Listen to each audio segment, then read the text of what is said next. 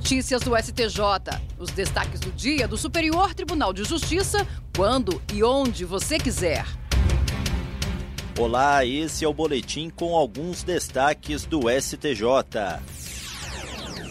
A terceira turma do Superior Tribunal de Justiça afastou a prescrição de um recurso ocasionada por indicação errada sobre a data final do prazo no sistema eletrônico do Tribunal de Justiça de Minas Gerais. No caso analisado, o Ministério Público de Minas Gerais ajuizou ação de destituição do poder familiar e anulação de registro de nascimento contra a mãe e o suposto pai de uma criança.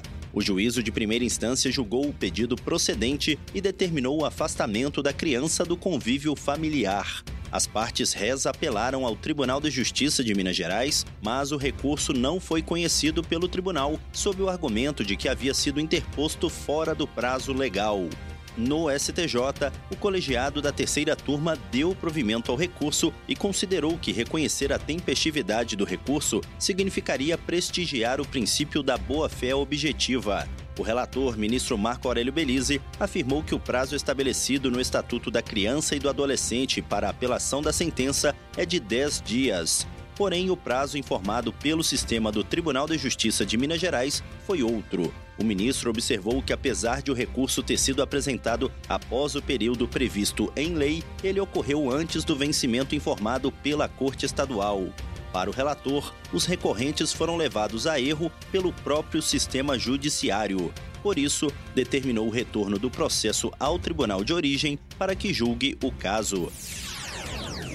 Todas as unidades do Superior Tribunal de Justiça envolvidas na análise e no pagamento de precatórios realizaram nesta semana um esforço concentrado para garantir o pagamento de aproximadamente 2 mil precatórios em um valor total que se aproxima de 400 milhões de reais. A mobilização decorre da recente decisão do Supremo Tribunal Federal, que derrubou restrições impostas ao pagamento de precatórios pelas emendas constitucionais 113 e 114, as quais limitaram as quitações desde 2022. A estimativa de cerca de 400 milhões de reais inclui parte dos precatórios de 2024, cujo pagamento depende de liberação orçamentária. A decisão do STF impacta todos os precatórios devidos pela União.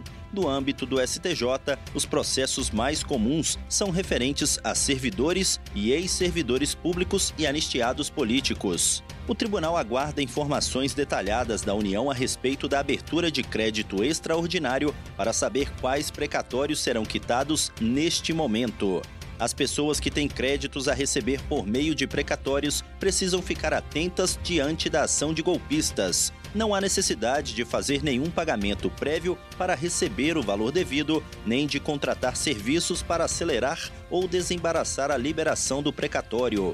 Os interessados devem aguardar e acompanhar as informações pelo site oficial do STJ.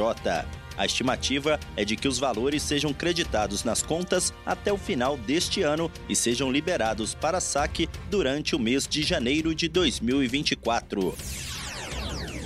O Espaço Cultural do Superior Tribunal de Justiça vai sediar o lançamento do livro Direito Público e Democracia, estudos em homenagem aos 15 anos do ministro Benedito Gonçalves no STJ.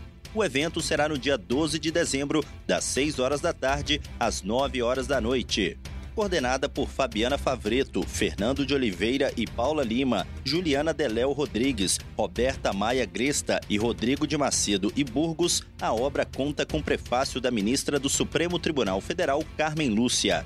O livro traz uma seleção de artigos jurídicos sobre direito eleitoral e outras áreas do direito público. Paralelamente à atividade no STJ, o ministro atuou como membro do Tribunal Superior Eleitoral, onde exerceu o cargo de Corregedor-Geral da Justiça Eleitoral. As reflexões dos textos vão dos direitos fundamentais e da separação entre os poderes até o uso da inteligência artificial e a influência das redes sociais no processo eleitoral, passando ainda por questões como racismo, defesa da democracia e proteção do meio ambiente. E esse foi o STJ Notícias de hoje. Se quiser ouvir mais, acesse o Spotify ou o SoundCloud do STJ. Tchau, tchau.